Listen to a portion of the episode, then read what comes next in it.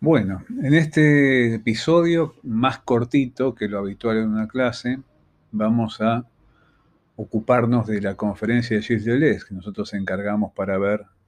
al comienzo de la clase, la clase inaugural. La semana pasada, en el último episodio de las clases, eh, del podcast del jueves pasado, aludía que íbamos a comenzar espacio, pero revisando justamente los archivos del año pasado, ahí percibimos que se había escapado un elemento que había sido muy importante en el comienzo del 2020, justo en los mismos días que comenzaba la cuarentena, el 17 de marzo, que había sido eh, dedicarle un comentario a la conferencia de Deleuze. Eh, en relación a esto, lo que vamos a ocupar, el tema que va a ocupar el episodio de hoy, tiene que ver con el comentario de esta conferencia, porque realmente es muy importante, vamos a dar algunas razones para, considerarla con esta atención. Y también ya que aprovechamos para seguir el paso y acompañando lo que va a ser nuestro próximo práctico sobre el concepto de teorías,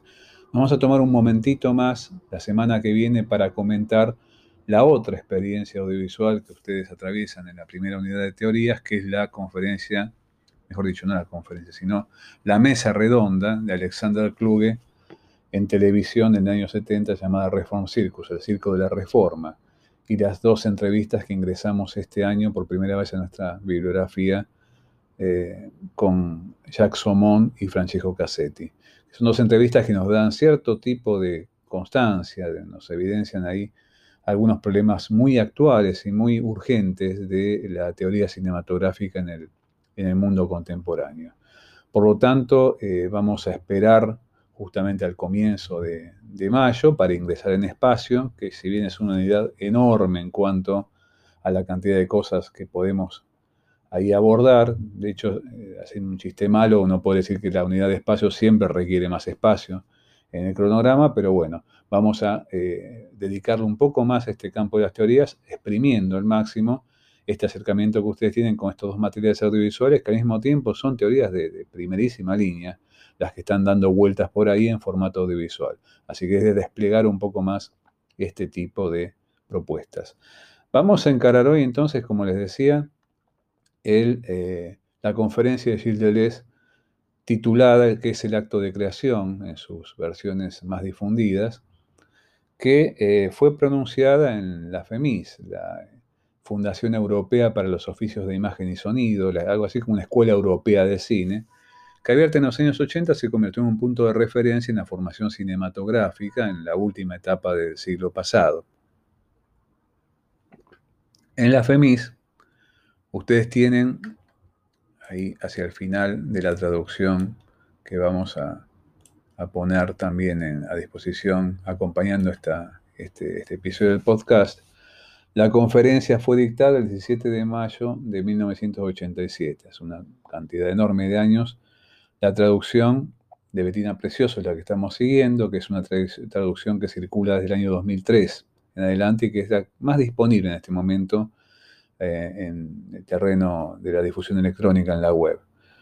Eh, hay otra traducción, que es aquella con la cual, acá disculparán la referencia autobiográfica, pero es aquella con la cual me topé por primera vez yo y que realmente produjo un alto impacto ante la lectura en los años 90 en los primeros años que se divulgaba esta conferencia en el terreno de las ediciones en español, esta conferencia tuvo otro título, con el cual también la pueden encontrar en la web, se llamaba Tener una idea en cine. No qué es el acto de creación, sino tener una idea en cine. Y la traducción, justo la estoy hojeando porque pude rescatar este viejo ejemplar de la revista donde se fue publicada, una revista cultural llamada Archipiélago, en el número 22, un número dedicado al cine y a las transformaciones del cine contemporáneo de hace 25 años, esto es 1995. La traducción en aquel momento era la de eh, Jorge Terré, del francés. Eh, bajo el título ¿Qué es tener una idea en cine? Lo que aparecía ahí era este texto en un volumen dedicado, no en una revista de cine, sino una revista de cultura y de pensamiento, dedicado a las transformaciones de lo cinematográfico, que se llamaba el título de ese volumen monográfico El cine, dos puntos de la barraca de feria al audiovisual.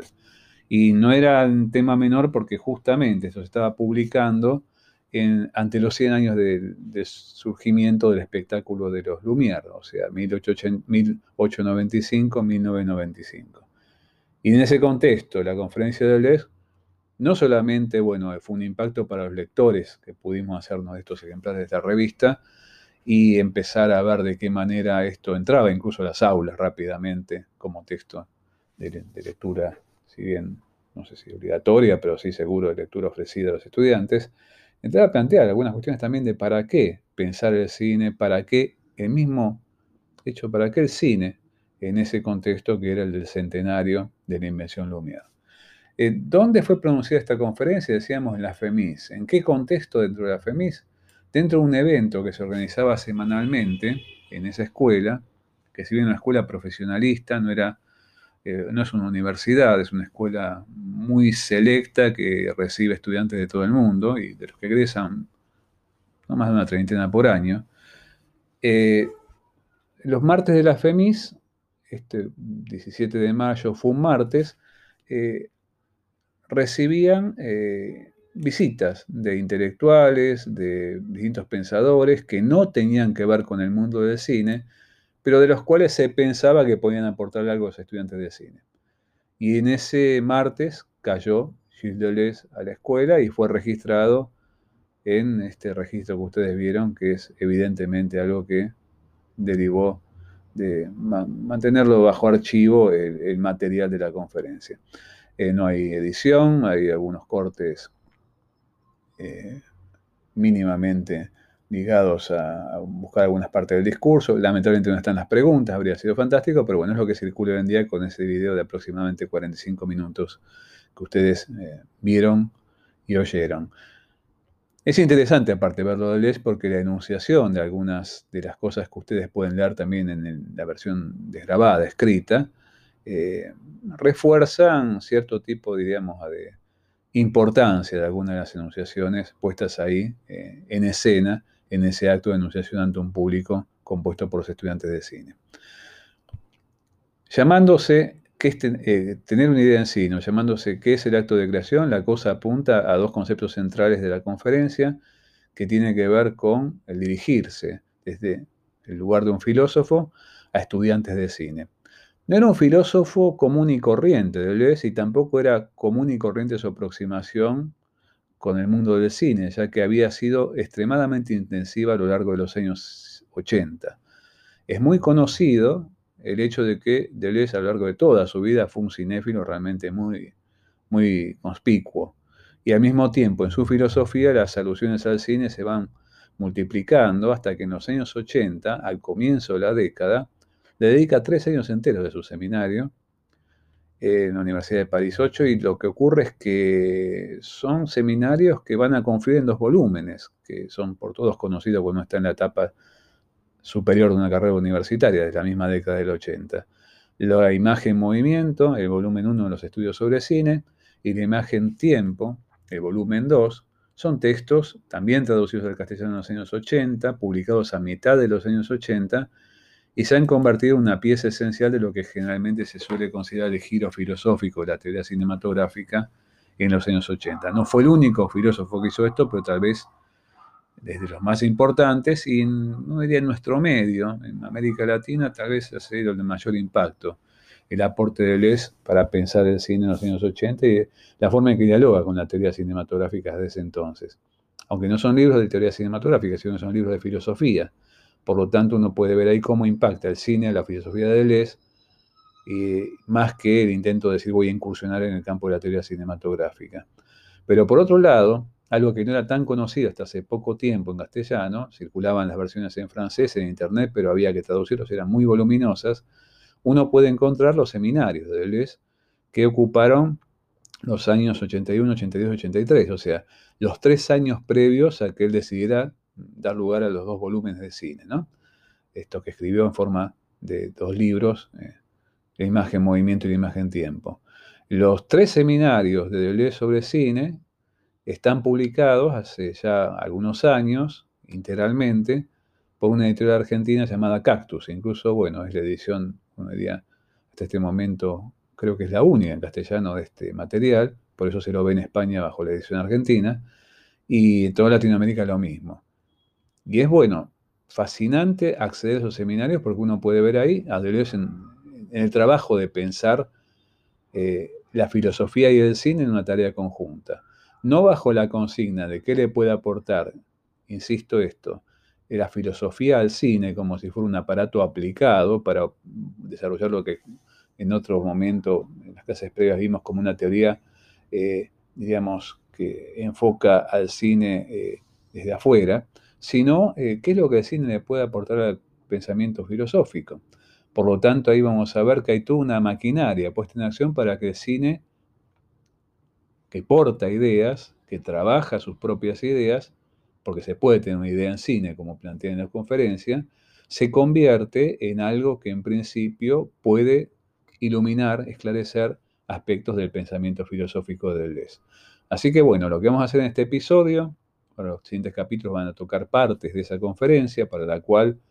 no estaría mal a veces repasarla en el contacto audiovisual y también vamos a poner a disposición de ustedes un link a que puedan eh, ver el texto entero eh, y descargarlo eventualmente y subrayarlo que vale la pena porque es un texto realmente fantástico. Acabemos de hacer la alusión pormenorizada en, en los minutos que siguen.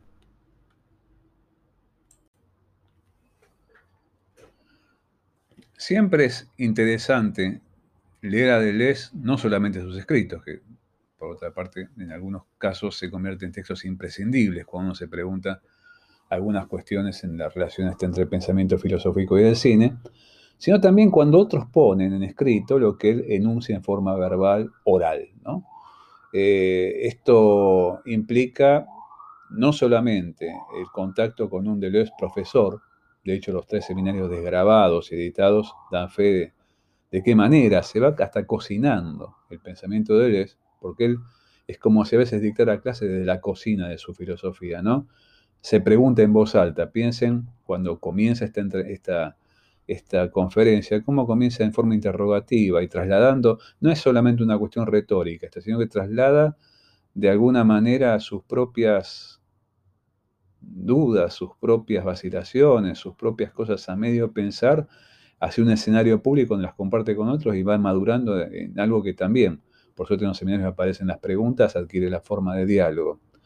Pero decía, es bueno siempre también leer a Deleuze cuando lo que leemos no lo escribió él, sino que lo escribieron otros de acuerdo a lo que él dijo. Porque también, además de ser un gran profe, era un gran entrevistado. Esto, a veces uno habla de los grandes entrevistadores, pero a veces hay que tener en cuenta también que nosotros nos encontramos en algunas ocasiones con grandes entrevistados, gente que en las entrevistas se ofrece de tal manera, en la apertura de un diálogo, que de pronto algunas de sus contribuciones pasan de una forma fantástica por medio de eso que fue enunciado en forma verbal, a veces en forma, diríamos, casi como al calor de la conversación y no mediante la maduración y el pulido típico de un escrito, ¿no? De hecho, los diálogos de Deleuze con Claire Parnet, entrevistadora y amiga justamente, el abecedario de Gilles Deleuze también, que uno puede ver en formato audiovisual, donde van recorriendo las letras del alfabeto y a partir de eso se elige un tema sobre el que se va explayando Deleuze, son imperdibles. Pero en este caso tenemos una conferencia. Aprecien ustedes la forma en que comienza la conferencia con este sesgo interrogativo, ¿no? ¿Qué es ustedes lo que hacen cuando se enseña? Como lo que él se pregunta, ¿qué es lo que yo hago cuando hago filosofía? Y empezamos a ver cómo va perfilando esta idea de tener una idea, ¿no? ¿De qué manera aparece esto que permitió el primer título en castellano, decíamos, de la conferencia, tener una idea en cine? Y hay una apreciación interesante que arranca en las primeras líneas de esta conferencia, que es el, rasgo de acontecimiento que comporta tener una idea. No es una cosa que se nos ocurra todos los días, ¿no? Todos los días tenemos opiniones, por ejemplo. Todos los días decimos cosas. Pero tener una idea no es una cosa que, acontezca de una manera muy cotidiana, muy frecuente. Dice es casi una fiesta tener una idea. No siempre tienes una idea a lo largo de una carrera uno puede tener algunas pocas ideas a lo largo de los años y bueno, de pronto aparecen, irrumpen. Y tener una idea, se puede tener una idea en forma una expresión verbal, pero también se puede tener una idea que se forma en líneas y en colores, y en manchas y en formas, en el caso de la pintura, que se forma de acuerdo a distinto tipo de materiales. No es una cosa demasiado no es metafísica una idea, sino que tiene un soporte material, y de pronto nos encontramos que aunque iba perfilando, la idea es que una idea que nunca se tiene en general, ni despegada, desencarnada, sino que la idea aparece conectada con una cierta condición de materialidad, se puede llegar a pensar que es tener una idea en cine. Eh, uno puede tener eh, una idea también en el campo filosófico, lo que va a distinguir de los conceptos, pero en el caso del cine, la primera cosa fuerte que plantea Deleuze es la forma en que las ideas advienen justamente al campo de lo cinematográfico como algo que impacta en la misma materia prima con la que uno trabaja, que ni más ni menos que cierto tipo de experiencias espaciotemporales. Antes de acceder a esa forma sencilla en que Deleuze le dice a los estudiantes de cine, ustedes lo que están fabricando cuando hacen cine son bloques de movimiento-duración, también Deleuze repara en un par de cosas que creo que vale la pena eh, detenernos, a pesar de que, si bien son preliminares, tienen que ver con eh, el contexto de lo que se está acá planteando y la relación que hay entre pensamiento y cine, que es la idea de la reflexión. Y acá hasta es de una manera un poco brusca, Deleuze taxativo en términos de que la filosofía no tiene por objeto reflexionar, sino que tiene por objeto fabricar conceptos. Eh, porque de pronto, eh, bueno, es cierto, la idea de la reflexión es una idea por lo general vaga y parecería estar sobre aquello sobre lo cual se reflexiona, y evidentemente, si bien la reflexión sobre cine es posible, ahí dice, bueno, los críticos reflexionan, la gente que ama mucho el cine y habla sobre cine también reflexiona sobre cine, lo que de pronto nosotros estamos haciendo, haciendo en contra de la filosofía del cine, es otra cosa. Y en principio, claro, la idea es que Deleuze acude al cine para ver si lo ayuda en la formulación de sus propios conceptos, lo que le cabe como eh, su tarea de filósofo, ¿no? Lo indica. Eh, a la fabricación de conceptos. Es cierto que si uno empieza a ver que los conceptos irrumpen, así como también las ideas irrumpen en la cabeza de alguien, si bien esta aparición de la idea es algo que de pronto puede sorprender, no nace de un repollo. Entonces, evidentemente, ahí hay una idea de fabricación también en juego y que hace preciso justamente la idea de pulir, la idea de ir de alguna manera delineando, de ir perfeccionando, de ir haciendo más nítida esta dimensión de acontecimiento que lleva el nombre de idea. Cuando uno accede el momento en que Deleuze dice, bueno, yo intento inventar conceptos, como un científico intenta inventar funciones, correlaciones entre conjuntos que se expresan a través de fórmulas en las formas más acabadas del conocimiento científico, si lo que ustedes intentan, y ahí está dándole una formulación definida, es hacer eso que llama, propone llamar bloques de movimiento-duración, que tiene que ver, por un lado, con cierto tipo de percepción de la movilidad, en el marco de una pantalla, y también ante un ojo móvil, y de una imagen temporalizada. De pronto la duración aparece como un elemento inherente de eso que se fabrica y que comporta estas dos dimensiones, ¿no? Por un lado el movimiento de la imagen, por otra parte la duración de la imagen. Eh, si uno se está dedicando a eso, tal vez, ahí pone la condicionalidad, la posibilidad, el potencial, quizás lo que uno hace cine. Percibamos que no está hablando de, por ejemplo, a esa alocución tan difundida de contar historias con imágenes en movimiento, que sería algo así como la ideología predominante de lo cinematográfico, desde que el cine se dedica de una manera mayoritaria a narrar historias, cuando va armando todo un contrato con su espectador que va a llevar al, reinado, al imperio de lo que llamamos cine clásico. Pero aquí va algo anterior a esa forma de contactarse con historias en movimiento, con universos de ficción en movimiento, que va a ser algo que le importe, por ejemplo, mucho a autores como Jacques Saumont, como vamos a ver en, en la entrevista que, que ingresamos este la bibliografía, pero en el caso de Deleuze va una cuestión más preliminar. Antes de contar historias, antes de decidir si lo que vas a hacer tiene que ver con el mundo de la ficción o con un mundo que de alguna forma le adeuda algo de sus formas y de sus materiales a la realidad de la cual es extraído, traduciéndolo evidentemente, porque no es la realidad lo que se traslada, sino que aparece una lógica de traducción de eso, como es el caso de una propuesta documental, uno encuentra que aparece esta necesidad de trabajar con fragmentos de espacio-tiempo ordenados en cierto modo, modulados, para hacer un, también, un término caro de Les, en cierto modo. Y esto es lo que plantea justamente Deleuze en relación a eso que hace uno cuando hace cine, fabricar ideas bajo la forma de bloques de movimiento duración. Ahora, lo que es interesante es que eh, este reino de historias, que uno puede verlo ligado al mundo del cine, en la ideología predominante, ¿no? Relato cinematográfico como algo que es la forma en la que uno piensa automáticamente cuando dice cine, historias contadas con imágenes y sonidos que duran determinada duración de un largometraje y que tienen que ver con un mundo ficcional, dice, bueno, evidentemente esas historias también pertenecen a otros órdenes. La filosofía también cuenta historias. Eh, la música también cuenta historias. Hay una frase famosa de Louis Armstrong, el famoso músico trompetista de jazz, que planteaba que un solo de trompeta lo que tenía que hacer era contar una buena historia.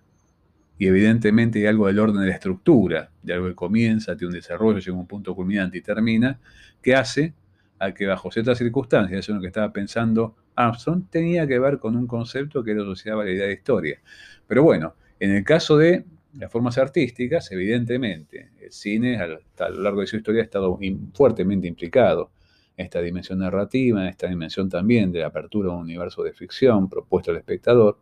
pero acá aparece en ese rango preliminar, destacando que lo primero que haces más allá de para qué lo estés haciendo, es fabricar algo con bloques de movimiento y duración. Así como un pintor trabaja con bloques de líneas colores y la música trabaja con lo suyo. Bueno, evidentemente aquí estamos viendo que ese acto de creación tiene que ver con la fabricación, en el caso del cine, de bloques de movimiento y duración. Y por otra parte, otra cosa para terminar este capítulo eh, que hace a la idea de creación, eh, que está en el título de la conferencia que ustedes vieron en YouTube, y en las versiones más recientes de este texto que se titula ¿Qué es el acto de creación? Cuando habla de creación de Les, no está refiriendo a ningún elemento de orden metafísico o creacionista en un sentido, diríamos, que apuesta a una lógica teológica de la creación. No, simplemente se está refiriendo a lo que implica este, este valor, este elemento de, de irrupción y también de disrupción de cierto tipo de contextos o de superficies que implica la creación artística. Algo que implica un orden de aparición, básicamente, pese a que lo que está en juego, como ustedes pueden detectar en la conferencia, es ni más ni menos que una forma de fabricación. ¿no? Por lo tanto, cuando hablamos de este acto de creación, lo que se está enfatizando no es una lógica creacionista que ha puesto una metafísica del arte, sino ni más ni menos que la forma en que esto surge de una manera, incluso incluyendo una dosis de brusquedad, una dosis de aparición repentina y que se agrega a un mundo que antes no contaba con eso. Simplemente eso. Vamos ahora al siguiente capítulo.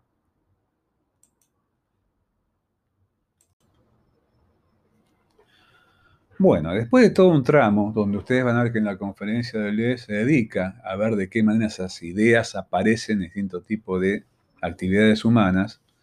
y la forma en que de pronto aparecen también las historias en ese tipo de actividades humanas, empezamos a ver que empieza a, tomar una centralidad en su conferencia eh,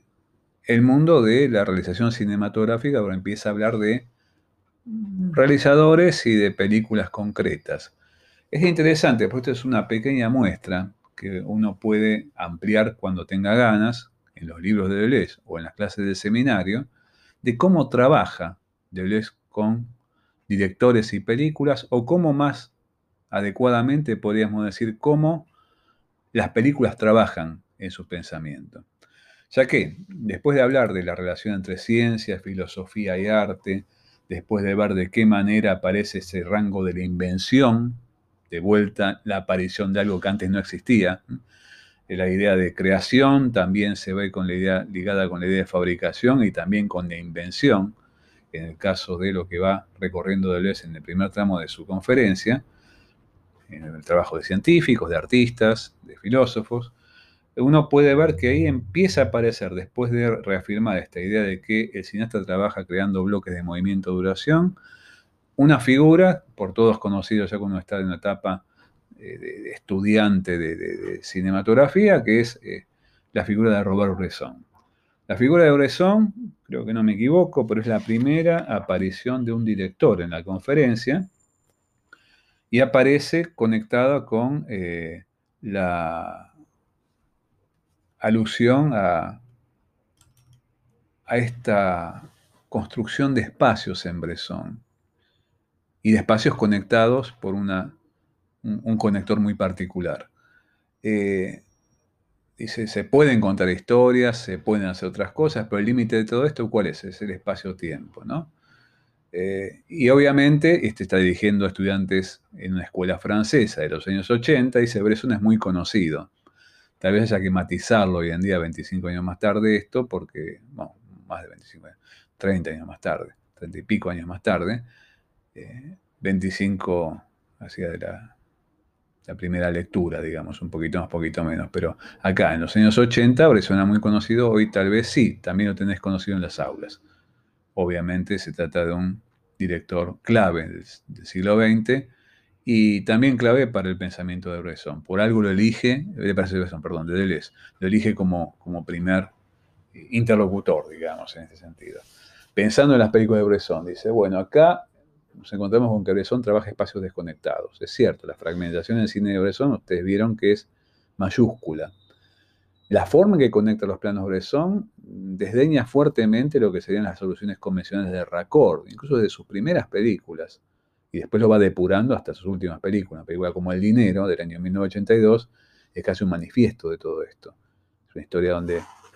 lo que va ocurriendo pasa a partir de la circulación de un billete de una mano a otra, ¿no?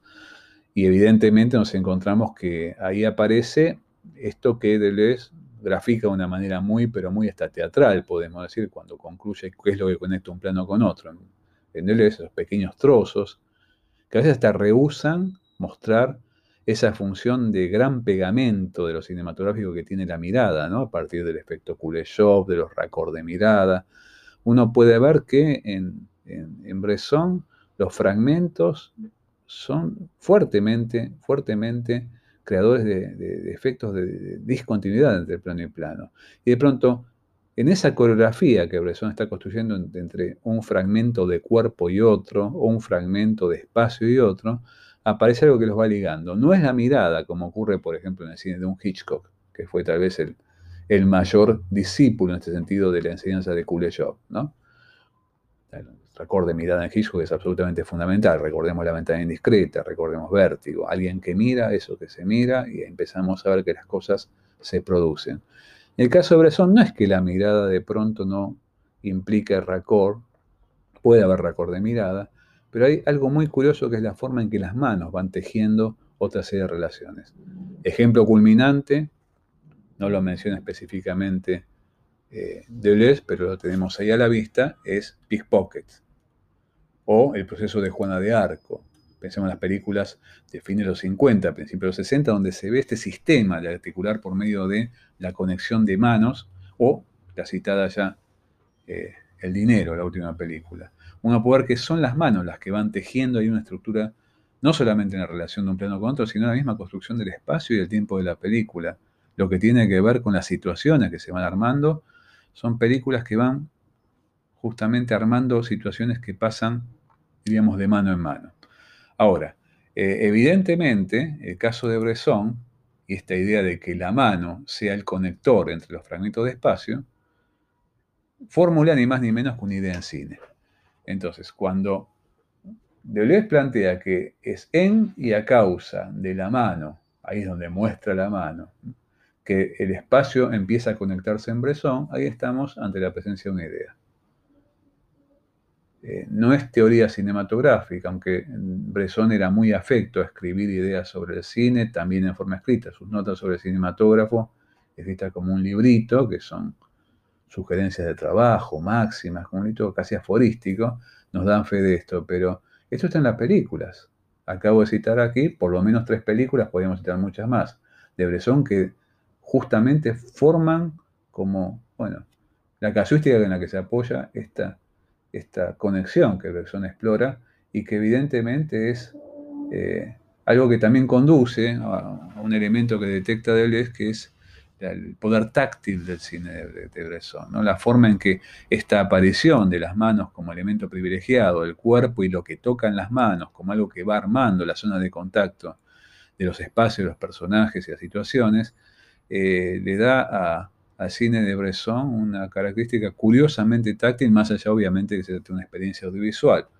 Pero bueno, evidentemente eh, ahí tenemos una idea en cine. De Bresson también nos encontramos que salta a Kurosawa. Ahí vuelve el tema de las historias, ya que cuando uno ve Kurosawa, y muchas grandes obras maestras de Kurosawa tienen íntima relación con ciertas eh, novelas, ya sea, no sé, tradición rusa, Gorky, Dostoyevsky, eh, como también otras novelas que de pronto aparecen en su cine como sustento eh, de la misma idea que da lugar a la película. Y ahí lo que empieza a desarrollar justamente Deleuze tiene que ver con las historias, como se juegan en el mundo novelístico, caso Dostoyevsky, el, idiota, o en el caso de eh, cómo se traslada esto al mundo de los siete samuráis para ver una matriz narrativa que desde Dostoyevsky fluye hacia Kurosawa y Kurosawa también eh, va desplegando a lo largo de películas que incluso, por ejemplo, pueden estar conectadas con el mundo de los shakespearianos, ¿no? El caso de Trono de Sangre, basado en, este, en Shakespeare. Pero lo que es interesante es que eh, las ideas en cine, en este caso de Kurosawa, resuenan con otras ideas que otras personas Shakespeare tuvo en teatro o que eh, Dostoyevsky tuvo en el campo de la novela. Eh, es realmente interesante ver cómo analiza, porque sin ser un analista cinematográfico uno puede ver que se detiene en el plano de lo muy cercano a nivel de la combinación de planos, como vimos en el caso de Bresson, o, apela a contactarse con estructuras narrativas, como es el caso justamente de lo que toma en, en Kurosawa, cuando trabaja, por ejemplo, a partir de esta idea que se esboza en los siete samuráis, ¿no? Esto de hay que defender este pueblo de los bandidos que le vienen a pedir arroz y que saquean permanentemente. Bueno, y se conforman los siete samuráis, se convierten en protectores y al mismo tiempo en entrenadores de los campesinos, pero la pregunta, eso que retiene la acción, está permanentemente presente. ¿Qué es un samurái? ¿no? ¿Qué significa ser un samurái? Y de hecho sí es cierto, todo un tema cuando los samuráis están en banda porque se quedan sin señor. La palabra samurái misma deriva de la idea de servir. Hay un verbo japonés conectado con la idea de servir, servir a un amo, servir a un señor, que, de la cual derivó justamente la palabra samurái. Y si uno tiene a quien servir, un samurái no es nada. Y si un sistema hace que los samuráis, los samuráis se quedan sin amo a quien responder, el samurái está condenado a desaparecer. Evidentemente, el juego que se abre en la lógica narrativa de los siete samuráis, lo que todo el tiempo está dando vuelta en la cabeza de cada uno de estos samuráis, y lo mismo ocurre en el caso de Vivir, que apenas le dedicas una pena acá en la conferencia, una frasecita eh, de Les, pero esta cuestión es imperiosa en un sentido en que le va la vida al personaje. El señor protagonista de Vivir, de Kurosawa, se entera al comienzo de la película que le quedan pocos meses de vida porque tiene un cáncer de estómago muy avanzado. Bueno, se está preparando para morir, pero antes que eso es imperioso hacer otra cosa. ¿Qué cosa? Tiene que ver con la creación de una posible placita en un barrio donde vive para que puedan jugar los chicos y sentarse a balancearse en las hamacas.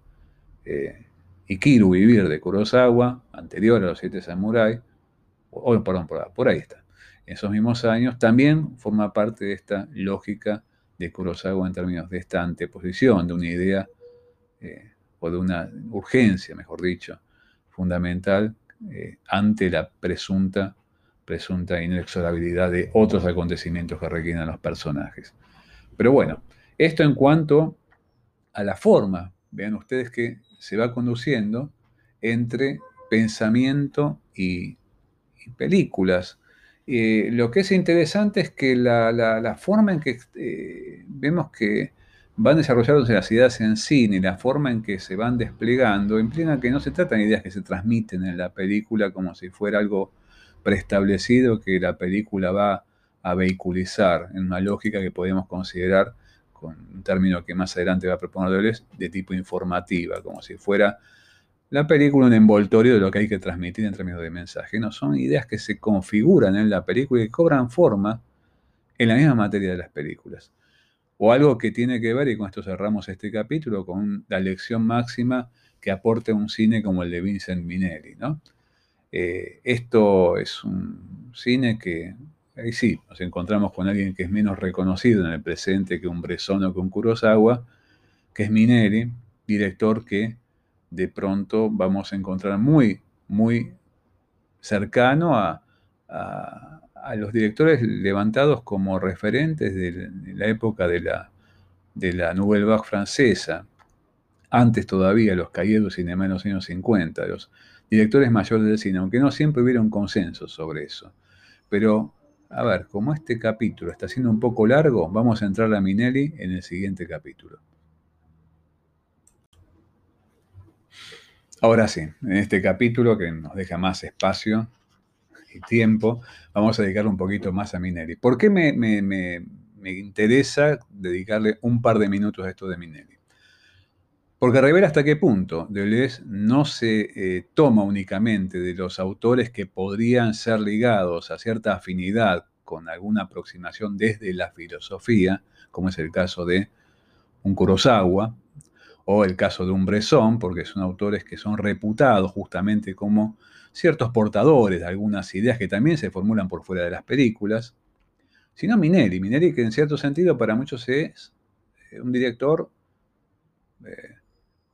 que pertenece al sistema de estudios de Hollywood, un, como se suele decir, hábil artesano, pero no alguien que esté conectado con un mundo de las ideas en sí de una manera natural. De hecho, no es, no es un autor demasiado consensuado. Eh, sí, defendido justamente por los caídos del cinema, por algunos grandes críticos y teóricos del cine, pero también defenestrado por otros como alguien que no merecía tanta consideración en ese sentido. Recuerdo en este caso algunas conversaciones, por ejemplo, André Bazin con Orson Welles, y entrevistado Welles por André Bazin, le interrogan sobre algunos colegas cineastas. Igual como solía pasar, no se detenía eh, cuando le tocaba el momento de lanzar algún epíteto contra alguien que no le gustaba ni medio. Cuando hablan de Rossellini, de, de no está nada convencido de la excelencia de Rossellini, y cuando le interrogan sobre el cine de Minelli, sobre el cual Bazán tenía alto concepto, también André Labart, con quien estaba entrevistando en ese momento, dos de los fundadores de los de, digamos, de los caídos de los años 50, Wes es realmente llamativo, dice, yo pensé que estábamos hablando de cine, por favor, hablemos en serio. No es literal la cita, pero la cosa venía por ahí. Bueno, Deleuze, hablando de cine, y hablando de cine, filosofía, y hablando de qué es tener en cine, es todo un gesto que rescate esto de Minelli. Y toma una matriz que está en el cine de Minelli de una manera permanente, haga un western, haga comedias, haga melodrama, que es esta idea del sueño. Y que el sueño es una cosa que le concierne no solamente a los soñadores, sino a aquellos que están por fuera del sueño del soñador o la soñadora. Y lo que ocurre, que siempre tiene visos catastróficos, cuando alguien es absorbido por el sueño de otro. Alguien tiene un sueño y quiere subir a otro, a otra, su sueño. Las consecuencias pueden ser terribles. Y termina con esto que realmente es una pequeña moraleja y no dejo de enfatizar la importancia que tiene porque es toda una consigna. A mí en particular esto me ha pegado muy fuerte desde el momento que lo leí por primera vez allá en los 90. Esta idea de que desconfiar del sueño del otro es una buena posición porque si uno es devorado, tomado, capturado por el sueño del otro, pierde. Puedes perder un poco, puedes perder mucho, pero hay algo de la pérdida que tiene que ver con esta seducción por el sueño del otro. Evidentemente, esto es algo así como la matriz fundamental de la forma en que colisionan distintas realidades en el cine de, de, de Minelli. A veces, en momentos felices, eso es una comedia y termina con un despertar. Feliz de ese que había sido capturado. En otros momentos, si es un melo, por ejemplo, termina con una muerte catastrófica.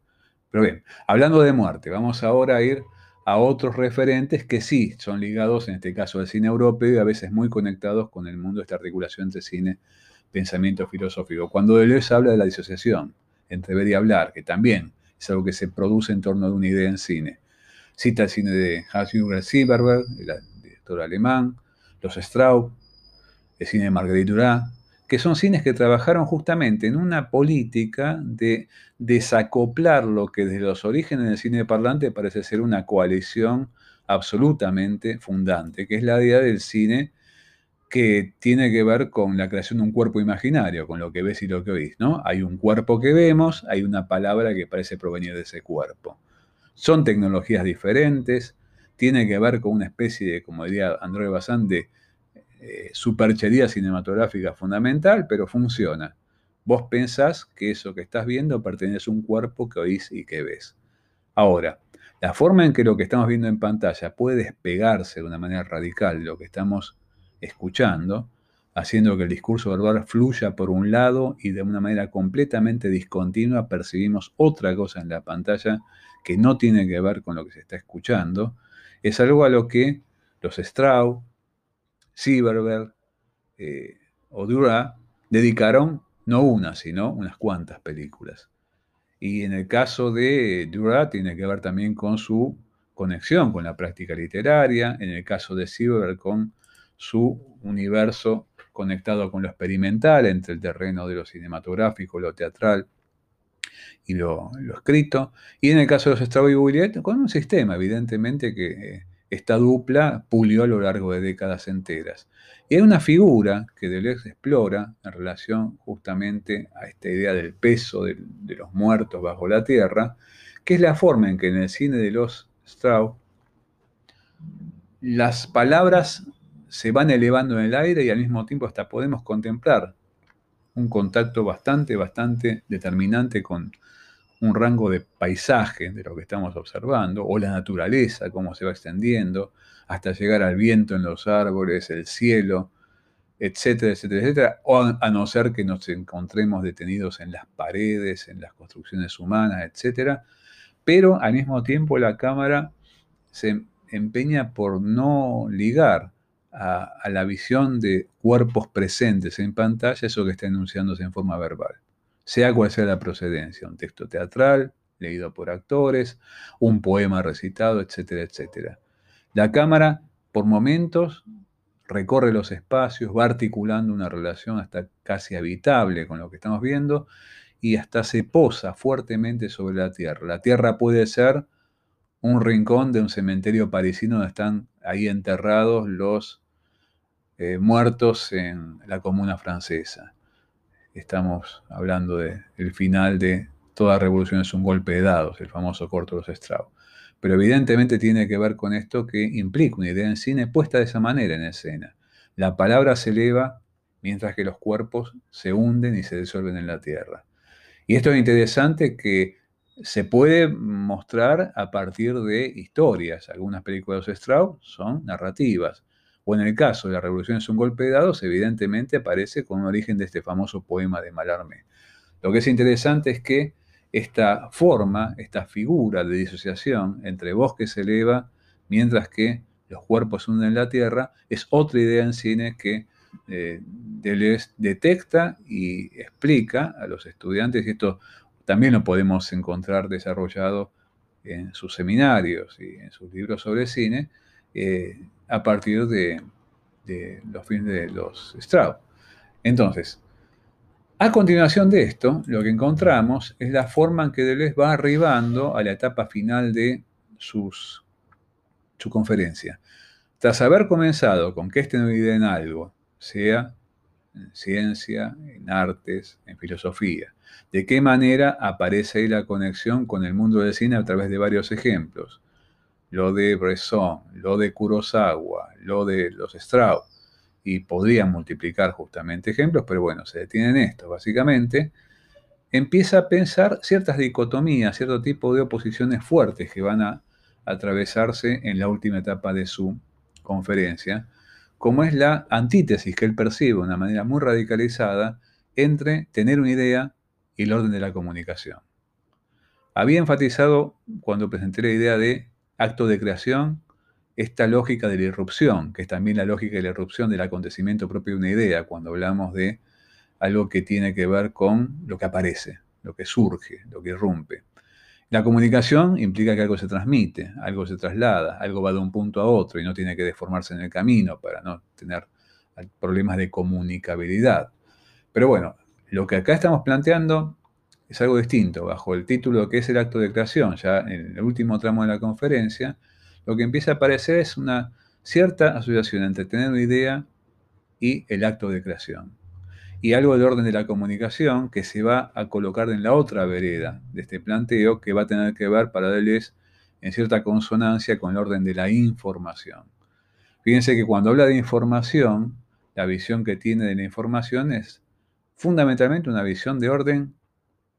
de informática. Cuando se habla de teoría de información, los fundadores del famoso circuito de la información, Shannon y Weaver, estaban pensando en términos de comunicación telefónica, de información de un aparato a otro telefónico, y la idea es que esa información se transmita sin deformación. Y si una información es un conjunto de palabras de orden, la idea es que nada se desvíe, de que nada eh, se pierda en el camino, de que la cosa enviada llegue a destino.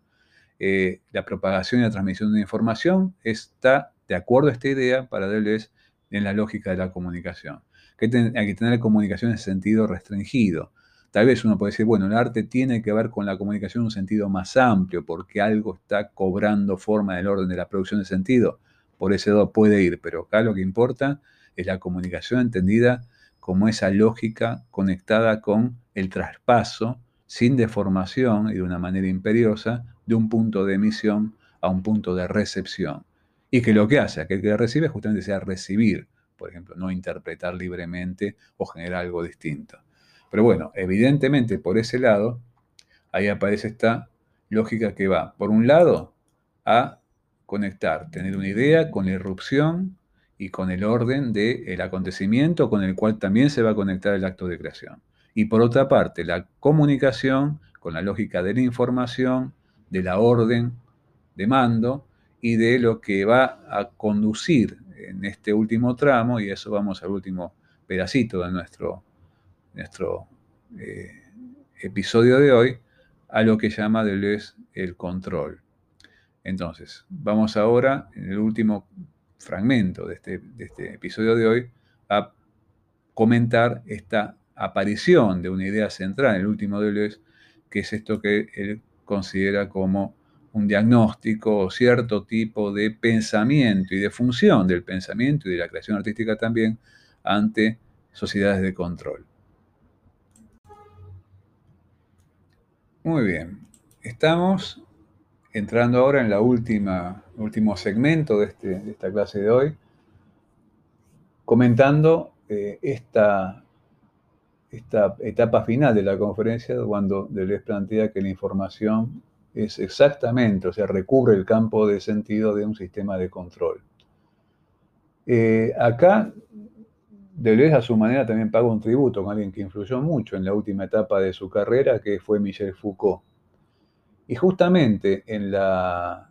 en la, esta etapa de su carrera, Deleuze muere en el año 95,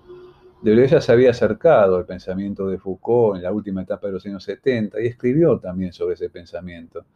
Y hay un famoso texto que podríamos agregar incluso a quien interese a, esta conferencia de Deleuze, porque es casi, yo lo veo como una especie de tándem con esta conferencia, que es el famoso post-scriptum o post-data sobre las sociedades de control. Es un texto que Deleuze escribió, en este caso lo escribió, no fue una conferencia, pero como eh, artículo, como texto dentro de un volumen llamado Michel Foucault Filósofo, y ahí despliega de una manera más detallada esta visión sobre las sociedades de control que tenía realmente una manera pasmosamente nítida en la década del 80. Digo pasmosamente nítida porque lo, plantea a, Foucault como un filósofo visionario. Muchas cosas que está planteando Foucault ahí en esta conferencia de la FEMIS, como en la famosa postdata sobre las sociedades de control, uno las está viviendo en carne propia hoy. O sea que de pronto está eh, hablando de, nosotros y de ahora, a pesar de que se pueden hacer lecturas y se pueden hacer algunas correcciones y actualizaciones sobre esta, esta intelección, pero claramente estamos viendo que está hablando de una configuración que ya tomaba forma en ese momento y que no ha hecho sino asentarse y complejizarse en las décadas que siguieron. Acudiendo no solamente a Michel Foucault, planteando la idea de que hay sociedades que Foucault, como murió antes, no pudo empezar a pensar de una manera muy sistemática, pero sí, ustedes saben que Foucault pensó las sociedades de soberanía, sociedades disciplinarias, ya estar en la universidad en un cuarto y una carrera como la nuestra, implica que te topaste con el panóptico más de una vez, en términos de pensar esas formas arquitectónicas que tienen que ver con cómo las sociedades disciplinarias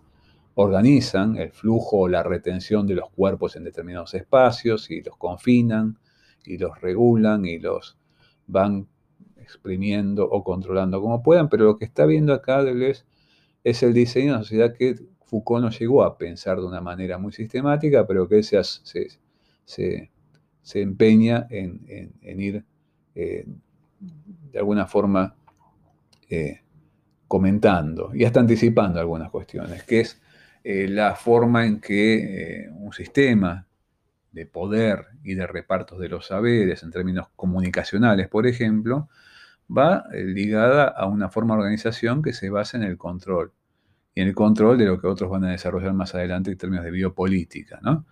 que tiene que ver con cómo administrar y cómo regular las vidas, no solamente en términos de lo punible, sino en términos de lo deseable, y cómo lo deseable es algo que empieza a ser formateable. Y al mismo tiempo eh, parece todo un sistema que tiene que ver con sujeciones más light, hasta el momento en que uno las desafía, y te das cuenta que de light tenía muy poco, solamente una especie de recubrimiento light. Eh, Foucault tomaba esta idea de, control eh, y al mismo tiempo eh, uno puede ver que Deleuze destaca de vuelta esta conexión entre ideas en filosofía e ideas en literatura, porque la tomaba originalmente de William Burroughs. William Burroughs, en una de sus ficciones de, puestas en, marcha en sus momentos de más implicación en todas las culturas este, la contracultura y la, inmersión en, todo tipo de contacto con sustancias que hacían de su creación literaria también un testimonio de una forma de expansión muy extraña de su conciencia con ayuda de unos cuantos químicos, fue, fue, Burroughs eh, quien pensó el control en un texto que está recogido en un volumen de traducción reciente llamado La Tarea en la Argentina. Y uno puede ver que la forma en que Burroughs, pensando con el calendario maya, con todos los componentes lisérgicos de esa época y con elementos de literatura, va diseñando algo que está entre la paranoia y el pensamiento, y que lo llama el control, y que, bueno, impacta fuertemente esto a, la idea de, control que va a insinuar eh, Foucault y que les va a desplegar. La idea de control que uno puede encontrar desarrollada ahí este, con esa gente que aunque no esté del todo encerrada en términos físicos, sigue estando perfectamente controlada, por ejemplo, en términos de contacto y de tránsito, la plantea como una idea del futuro, ¿no? Ese es nuestro futuro. Para ese futuro, evidentemente, la lógica de eh, combatirlo por medio de la información y la contrainformación, o sea, que tengamos información que trate de formatear ese futuro, que trate de impartir palabras de mando sobre ese futuro, y se le oponen elementos de contrainformación, no alcanza. Lo que propone Deleuze, apelando a una palabra de un uso bastante frecuente y de un sentido también bastante, uno podría considerar variable de acuerdo a quien lo utilice, es la resistencia. Sin ninguna duda, la idea de resistencia implica la idea de oposición frente a un poder que se sabe que es mayor a aquel del resistente, pero evidentemente también tiene que ver con una lógica que implica la posibilidad de un combate.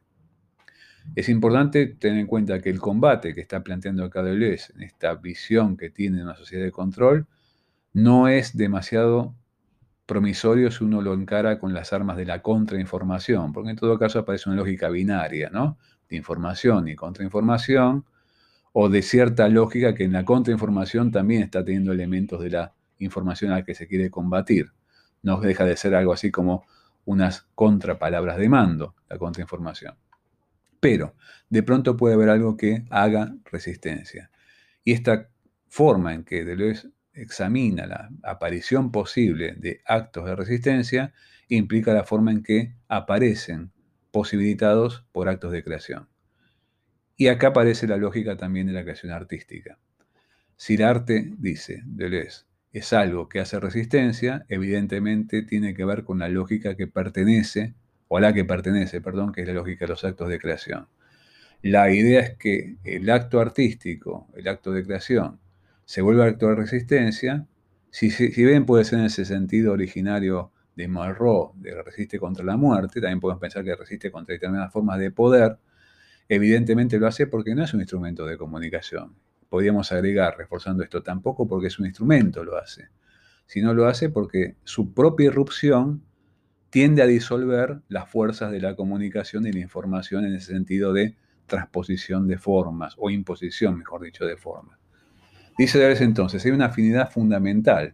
entre la obra de arte, entre el acto de creación propio del arte y el acto de resistencia frente a la muerte, como le dice en un sentido, digamos, un tanto más, si se quiere, general, que planteaba esta idea de su propio museo imaginario,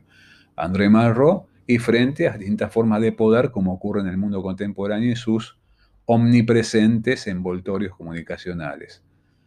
Dice Malraux, claro, que la única cosa que resiste a la muerte es el arte, cosa que podemos ver en un sentido temporal y en tiempos largos, cuando examinamos el poder que tiene para nosotros, por ejemplo, el contacto con una escultura del Antiguo Egipto o de pronto una tragedia griega, pero también tiene que ver con un acto de resistencia en el presente. Examina la última etapa de su conferencia distintos actos de resistencia en el cine, vuelve al cine Stroke, justamente, eh, y todas esas alusiones que hace, por ejemplo, desde Moisés, en Moisés y Aarón, hasta el último Kafka, en el caso de América y lo que los Deleuze habían filmado como una adaptación de la novela inconclusa de Kafka, que fue América, hasta de pronto eh, una pieza fundamental en su filmografía como eh, Ana Magdalena Bach, las crónicas de Ana Magdalena Bach, ¿no? O no reconciliados, uno podría agregar. Son actos de resistencia y los, los Strauss claramente lo convierten, es un sesgo político de su cine, que es un cine que sin ser un cine que traslade consignas políticas,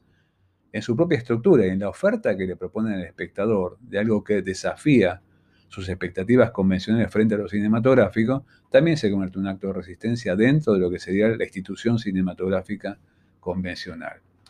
Y por último, aparece una alusión interesante a algo que planteó alguna vez Paul Klee. Paul Klee, el plástico de comienzos del siglo XX, de la primera etapa del siglo XX, que uno puede ver conectado con, con cierto tipo de propuestas radicalizadas en el campo de la creación, ya sea en el caso de, pintura, incluso del dibujo, eh, una vez en la Bauhaus, un momento breve, que fue justamente integrante de esa famosa escuela alemana, planteó en una conferencia, en otra conferencia justamente, ustedes saben, incluso como apelando a ese sobreentendido, el pueblo falta, falta el pueblo. Eh, que falte el pueblo implica que evidentemente lo que genera el acto de creación propia de la, creación artística, sea hecha en pintura, como en el caso de Paul Klee, o sea en el, campo, en el campo de la cinematografía, como en el caso de un Kurosawa, implica que eh, justamente la, la obra de arte genera en su propia producción como acto de resistencia una comunidad propia que puede tranquilamente asumir esa condición de pueblo. Sé que estamos usando una categoría complicada que proviene del orden de la teoría política, de la sociología, y que se ve siempre sometida a grandes discusiones cuando aparece la idea de pueblo.